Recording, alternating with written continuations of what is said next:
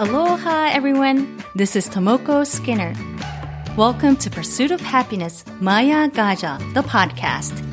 皆さん、こんにちは。ハワイ島在住、パッション発動コーチ、ナビゲーターのスキナー智子です。ハッピータンボマヤガジャへようこそ。マヤガジャは、サンスクリット語で魔法のエレファントという意味です。この番組では、自分らしく生きる、海外ライフ、ハッピーでいるコツをテーマに毎回海外にご縁のあるゲストをお迎えしてお届けしています。やりたいことが実現できるように魔法のエレファントがあなたの背中をちょっと押してくれる。そんな番組であったら嬉しいです。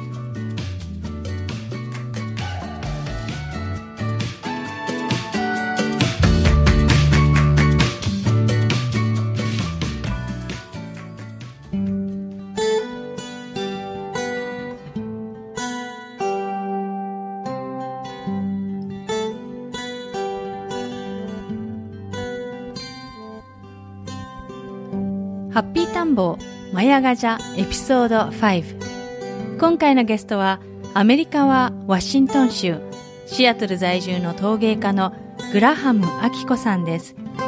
グラハム・アキコさんは在米32年北海道のご出身です。アメリカ人のご主人と日本で出会いシアトルで暮らし始め趣味で始めた陶芸。小さいお子さん3人が寝静まった夜中に家のキッチンで陶芸の制作をしていたそうです。そして少しずつ野外マーケットやクラフトフェアで出店し始めそのうちレストランにも飛び込み営業をすることになったそうです。今ではワシントン州シアトルをはじめ西海岸カリフォルニアの人気レストランのシェフたちが買いに来るほどです。アキコさんの食器は和の食器の素朴なぬくもりがありシンプルだけど存在感があります。私もあきこさんの食器の大ファンで大皿からご飯茶碗小皿など少しずつ集めています。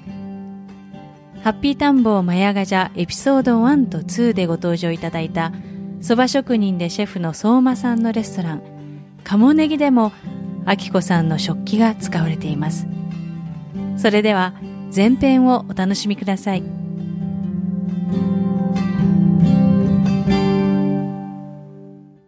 さて、今回のゲスト、シアトル在住の陶芸家、グラハム・アキコさんです。どうぞよろしくお願いします。アキコさん、はい、お元気ですか？ってね。私、アキコさんの器のね、すごくファンで、こう、まだたくさんは買えないんですけども、そのうち、たくさんこう、なんか、アキコさんの器ってすっごく、なんでしょうね、こう、わっていう感じでもなくて、でも素朴でぬくもりがあって、なんでしょうほっこりくるっていう、うん、ありがとう。なんかそうやって言ってくれる人が多いです。なんかこうアメリカのこうメディアとシアトル・タイムズとか、うん、結構いろんな雑誌でもね取り上げられて、ねうんね、こうどういう器っていうふうに？どういう器っていうかシアトル・タイムズのそういえばその記事の中でサンフランシスコのシェフが書いてくれたのがすごくあこれなんだなって自分たちは彦のお皿を使いたい。このちょっとそこ見て読んだ方がいいかもしれない。すごくよく書いてくれてる、うん、うん、で誰にも私のやつが作れない。私たちはなんていうのかな。陶芸家ってそのその人が作ったものってねその人しか作れないから。私がほら生徒さん教えてる時にみんな同じ土同じあのグレーズ上薬使っててもみんな違う、うん、出てくるものはその人のものが出てくる。その人しか作れないもう。うん。じゃあ、きこさんの器の中でも一つ一つ。っていうか、そうじゃなくて、大体これはね、こうたくさんあっても、それで、他の人の、例えば、これとか、あそこの片隅にある、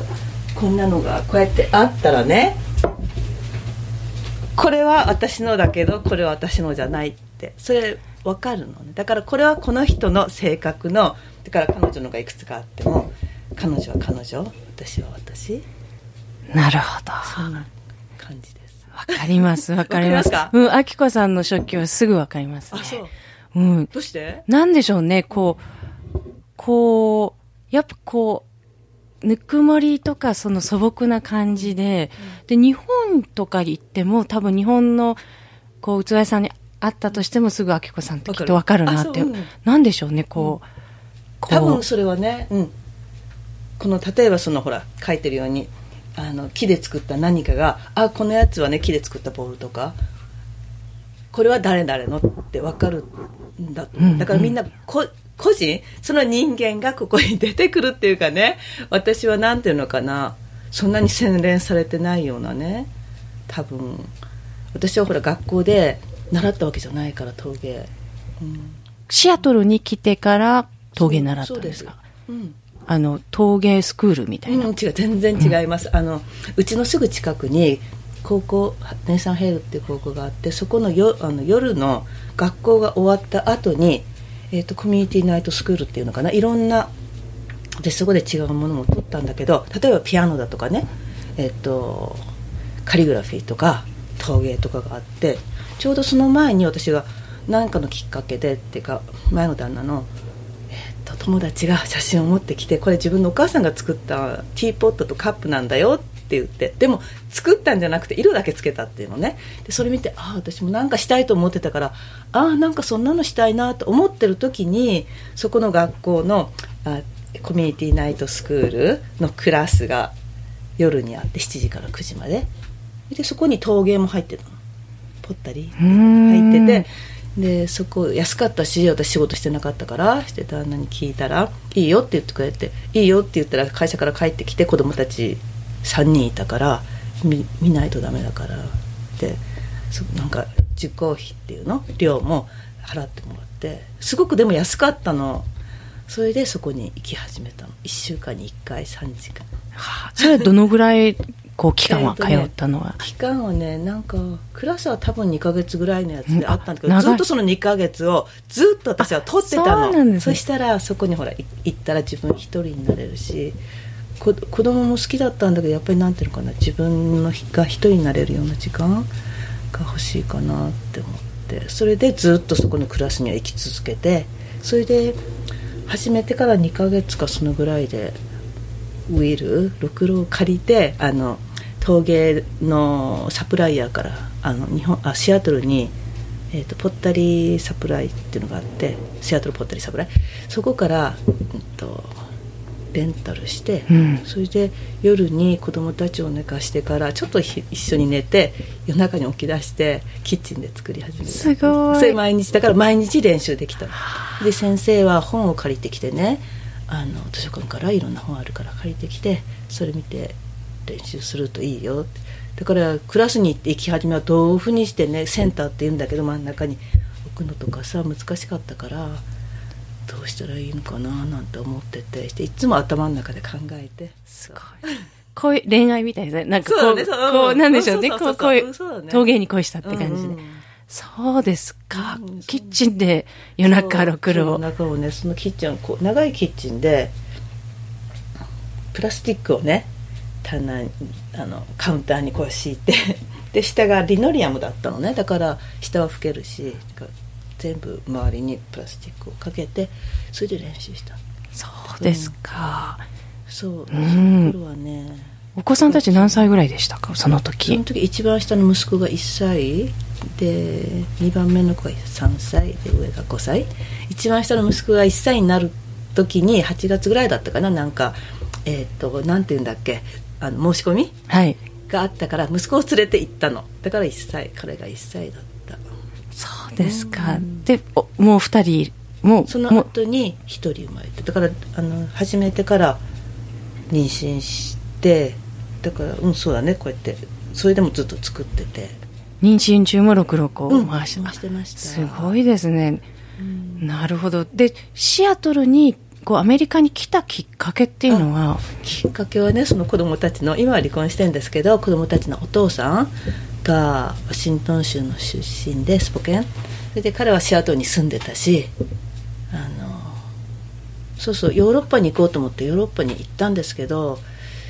ちょっといまいち住むにはどうかなと思って一番下うん。のあ一番上の娘が1歳の時に日本から札幌から出たんですよね。それでそれでほら彼シアトルに前に住んでたし友達もいるし妹さんも一人いたから一応スポケンに行ったの。両親に両親がまだ一番上の娘見てなかったから、はい、それ行って2ヶ月ぐらいいてそれでシアトル来てどうしようかまた日本に帰るかね。あのそこにいるか。でもなんかその時に私2番目の子供を妊娠したから彼はあの仕事を見つけないとダメだからって仕事を見つけてそれでシアトルに住み出したんです。なるほど、スポケンとシアトルから車で車で5時間？5時間？4時間半？4, 時？間半ぐらいかな？じゃ結構ひ東ワシントン州の東になるんですね。そうですね、うんうん、シタンワシントン。でシアトルに引っ越してきたのがそう何年前になりますか？80ちょっと待って86年に日本を出てで86年ですね、うん、シアトルに引っ越してきたの。スポケンから最初スポケン行って2か月ぐらいいてじゃあ31年前、ねうん、当時のシアトルって想像がつかないんですけど、どどんなシアトルもっとなんてもっと田舎？もっと田舎、うん、今結構都会 都会って言っていいのかな？変な建物がっていうかあの新しい建物がいっぱい古いのが壊されていったりそうですよね、うん。じゃあこうヨーロッパヨーロッパはちなみにどどこに住まれて、ね、住んでたわけじゃないんです、うん、行ったのね。あの彼はフランス行きたかったの。私はなんかスペインの本を読んでて日本人が書いた。それがすごいねこう気に入ってて。あじゃあどっかに行こうっていうことになったの？日本に住んでた時に。2年ぐらい結婚して2年目ぐらいかな？の時にどっかに行こうっていうことになって。アメリカでもなくて日本でもなくて。それでヨーロッパに一応行ったんだけどだから行く前にちょっとちょっとだけじゃあスペイン語を勉強してって言ってそれで彼はほら英語のね先生日本で先生してたから英語のえっとなんか英語の先生の仕事を見つけながらじゃあそっち行こうかって言ってフランスからずっと旅あの旅行して車でスペインに入って。でもなんだかねスペインに入ったら思ったよりも全然違って私はやっぱりなんかうん、来るにはいいけどここに住むのはちょっと私はできないかなと思った。うん。何でしょうかね。あのねそれはねスペインのあの乾いた乾いた土とかそこに入ったからそれで子供たち日本でほらなんか子供たちが車のとこに来てね窓を洗うからお金ちょうだいっていうのがないでしょ。ね、私それがすっごくね気になってねうんここで生き生きていけるかなと思って。あ、じゃあ子供たちが、こう、戦後の日本みたいにこう車払って、ね、お金もらってるっていう、うん、それはバルセロナに入った時に。うん。そんなふうにね。でその前はほらあの海岸線走ってきたりフランスのなんかねあの川のそばとか田舎の山道通ってスペインに入ったからなんか、うん、フランスの方がいいなとかって思ったんだけどでもフランス語も全然勉強してないしフランスに、うん、フランスの方がいいけど多分子供一人いて学校に行くのもちょっと大変かなと思ったりしてそれで結局一応アメリカに行くことにしてだから本当住んでない1ヶ月ぐらいしかいなかったからそれでアメリカに行ってから考えよう日本を出る時に往復の切符を買ってきたからそういうふうなにしないとこれ出れなかったんじゃなかったのかな。そうですよね。片道って難しいですよね、うん、買うのがね、うん。うん、なるほどシアトル、じゃあシアトルに来て印象としてはこう、とっても過ごしやすい自然とか。うんうんうん、ああ、綺麗だなと思ったけど。うん、そうですね。じゃ私その時車も運転してなかったのね、うん、日本にいた時はいらないし。からでもだからほら今はすごい私出るの億劫なんだけどシアトルのここからダウンタウンとか車を運転してでもその頃は全然そんなんじゃなくてどこでも割と簡単に行ける感じ？シアトル。そんな感じでした、ね、うんそうですか、でずっとじゃあシアトルに31年住んでて、こう大変だったことってアメリカに来て、アメリカに来てね、うん、そう子供がね一番上の子供が学校に行く時に小学校の受付に行く時にこう発音がね私あ英語の発音が、うん、よくないからすっごいなんか質問されてあなたの言ってることが分かんないとかねすごい言われてそれが一番大変だったかなと思う。学校の職員っていうかスタッフの人に分からないっていう。うんうんうん、うん。じゃあ当時はまだこうし今でこそシアトルってこうアジア人日本人、中国人韓国人インド人とかもいろんな人種がいますけど当時はまだまだ、うんあんまりいなかったのかな。今よりはもっともっと少なかったと思うけど、そうですよね、なるほど。じゃあ言葉で苦労した、そうですね。そういうその学校の、うん。こう家庭でこうご主人との会話は彼日本語できるし、ね、日本語は上手なんですか？うん、うんすごい上手です。日本に。だから私はなんか普通に日本語で話してて子供たちにも日本語で話して、うん、でもそのうちなんか慣れてきてこれ初めて来たばっかりは慣れてなかったから私英語にその英周りが英語でしゅあのなんていうのかな。言葉が変わるでしょ。あのなんていうんだっけ。主語あ主語？あの話題が変わるでしょ、はいはい。うん、そうするとあれ？何言ってんのかな、って感じ、はい、うん。ああじゃあ変わってこうポンポンポンポン変わるからこそうそうそうそう。それで家族の中でこうやって親戚とか多かったからスポケンでみんなが来てみんなが知ってることをこうやって言っても私は何言ってんだか分かんない？そんな感じでした。わかります、うん。えじゃあこう途中でそれがこうこうスッと入ってくるようになったっていうのはこうやっぱりこう時間とともに慣れてきた、うんうん。その他に英こっちで、まあ、英語の勉強とか。ああそれはしなかったです。じゃあ陶芸はこうハマっていったけど英語は特に。うん、だからその時はもう英語も分かったから、うん。あの本借りてきたのもそれあのアメリカの先生だしそこの陶芸の先生はそこじゃなくて違う学校の、えっと歴史の先生陶芸と歴史の先生で夜にそこのコミュニティナイトスクールっていうそういうクラスのやつの一つとして友達だからそのオーガナイザーとそれで頼まれてきたんだとかって言ってて。そのあの陶芸の授業は全部英語。うん、そうです、うん、それは全く問題。あ全然それは。やっぱりそのこうなんでしょうその専門用語とかなんかこう、うん。また違う英語が使われるんですか？かもしれないね、でも、うん、先生はこうやってはいみんな知らない。もうそこにいる人もいるけどはいこういうふうに粘土を練ってここにこうやっておいて先生がこうやってパーッと一回見せてくれるんです。やり方を。ではい自分の好きなものを作んなさいっていう感じ。結構自由な感じですか？そうすっごく自由です。こう勝手な日本こう日本のイメージだと勝手に思うのがこう、日本だと先生がこう1から10まで細かくそうそうそんな感じじゃないんです。だから私は入れたんだと思う。その先生のやり方が大好きだったというか。自由に。うん、だから今日はこれを作りますじゃなくてはい自分の好きなものを作りなさいって感じみんな大人だしね、そうですよ、でもつそのじゃあこれ好きに作ってくださいって作ったものは何だったんですか？最初うんだから最初は私大きなもの作れなかったからちっちゃな酒カップ、うん、ちっちゃなものを先生が作ったみたいにこうやって置いてセンターってセンターにしてそれから形をだんだんこうやって作ってその、うん。練習カップみたいのとか。なるほど、陶芸はじゃあやり始めてじゃあもう渡米31年ってことはその数年後に始められてそうですね。もう30年近く。そうですね。今息子は27あ違う29になるんだから28始めてから28年？89年から始めたんだけどでもその時はもう練習してた感じ。それで2年間ずっとそこのね教室には行ってたの。先生も好きだったし。えーこうさ最初にこの陶芸こうねお教室で作ってて、あ私これ才能があるってなんかあ才能とか全然思わなかった？あこれ好きって思った？あ好きっていうのが、うん。で2年間でこう今はこうねこうあきこさんの器をシアトルだけじゃなくてこうねいろんな西海岸だったり、いろんなこう有名人気レストランがのシェフがこうね買って実際使っていて、こうこういうふうにこのなんでしょう仕事として陶芸家としてこう仕事としてこう成り立つなって思った瞬間ってありましたか、成り立つと思ったのはつい最近本当に。つい最近なんですか、うん、ずっとしてたけども、うん。やっぱりすごいなんていうのこれでやっていけるかなと思ったことも何回もあるし違う仕事見つけないととかって思ったこともすごいたくさんある。こう仕事として始めた一番最初っていうのはいつでしたか、えっとね、多分そのえーっと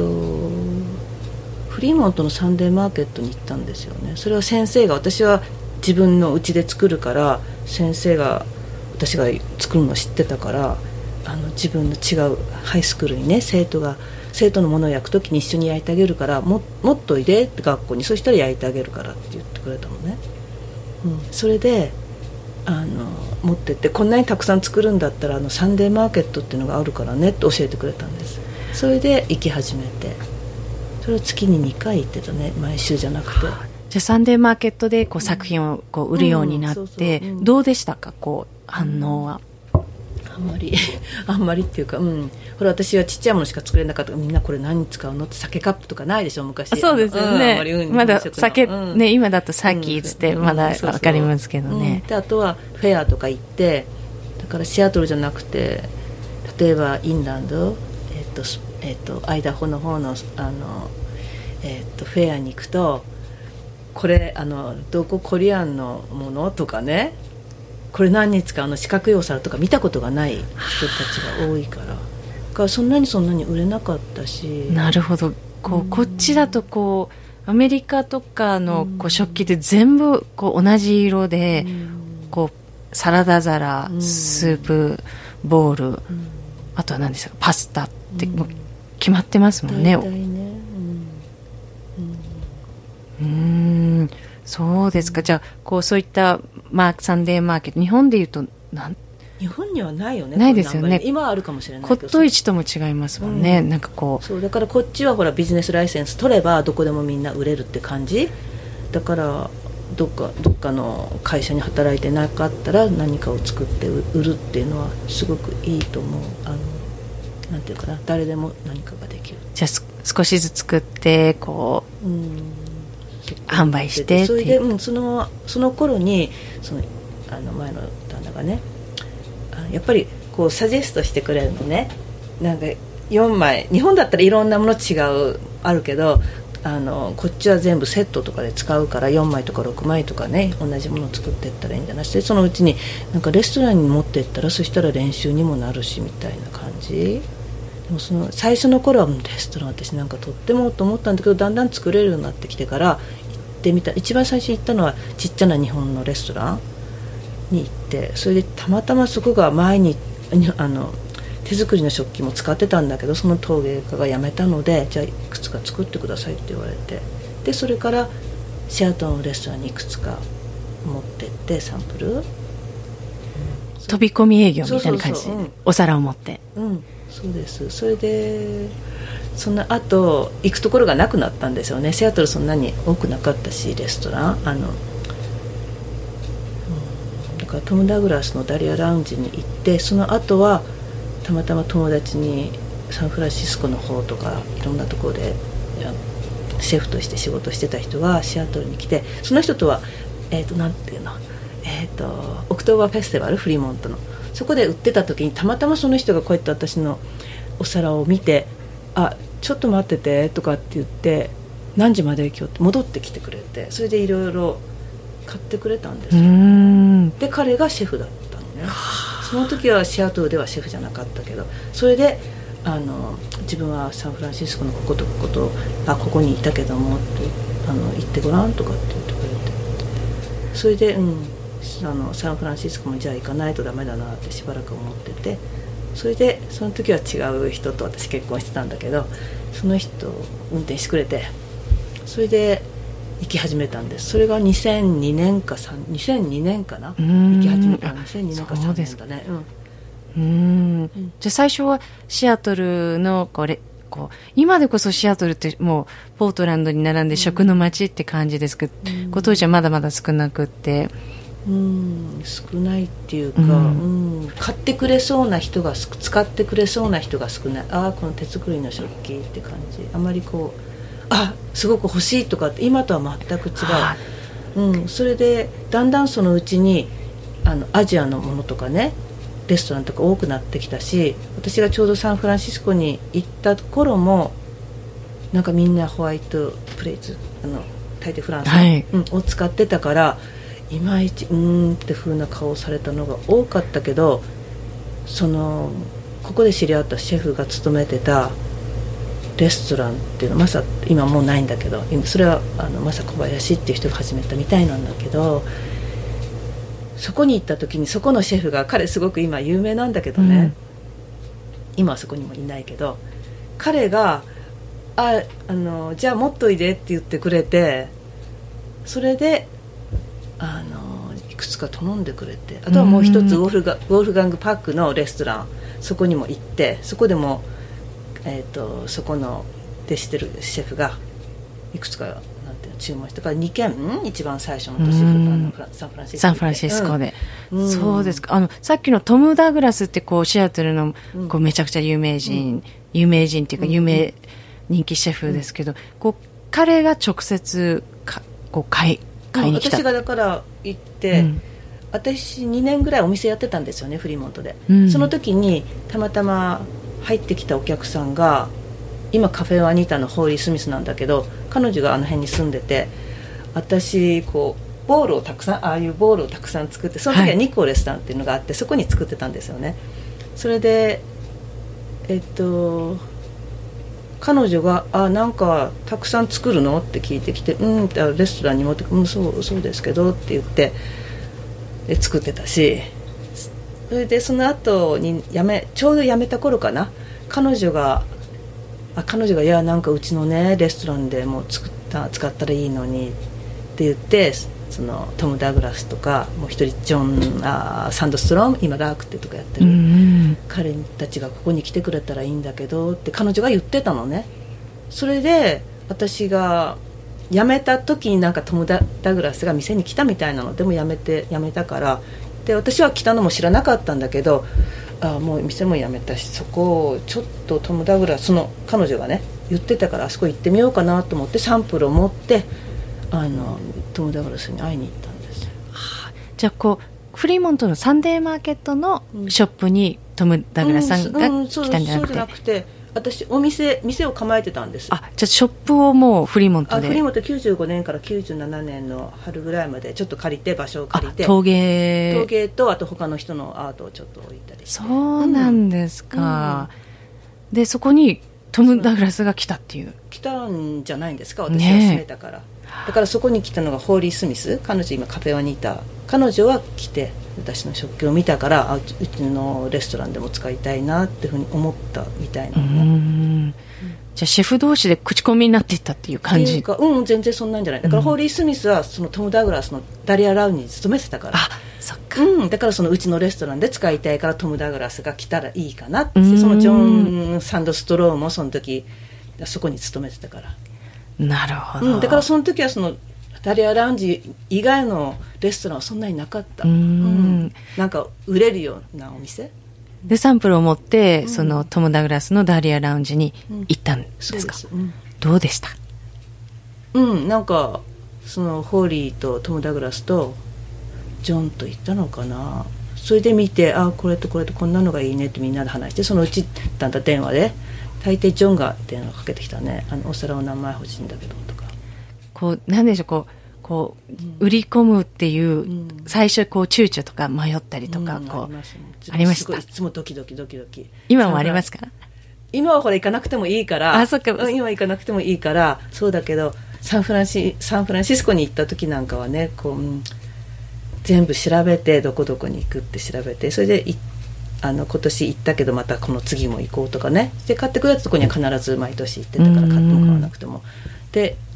売りたいところには毎年行ってたしか買うまで。なるほど、うん。だからそなんていうのかな行く時はやっぱりすごい緊張、うん、して行く時間も大体決まってるんですよね。そこに入る。みんなみんなの忙しくない時お昼が終わった後とかね。その前に時間があるからちょっとワインテイスティングをしてとかね。そんな感じでじゃあアポを入れて電話で。アポは入れない。あアポ入れずに。アポ入れたらね。絶対。あうん、絶対なんていうの？会ってくれないっていうか。だからアポ入れないでそのまま直接キッチンに入ってきました。なるほど、だからそれは昔そのマサっていうところに勤めてたそのシアトルで知り合ったシェフがそういうふうに言ってあの、うん、アポイントメント取った方がいいとそうねそんなのしなくてみんなね食器持ってきたらすごい嬉しがるから見見たい人が多いからなるほど。そうですか。Thank you so much for listening to Maya Gaja, The Pursuit of Happiness. 今回のインタビューの詳細は番組ウェブサイト www.mayagaja.com をご覧ください。番組をお楽しみいただけたらぜひレビューに感想をお書きいただけると嬉しいです。番組は毎週日本時間の水曜日に更新しています。iTunes もしくはお使いのアプリでこの番組の購読ボタンを押していただくと自動的に番組が配信されます。それでは次回までアローハ。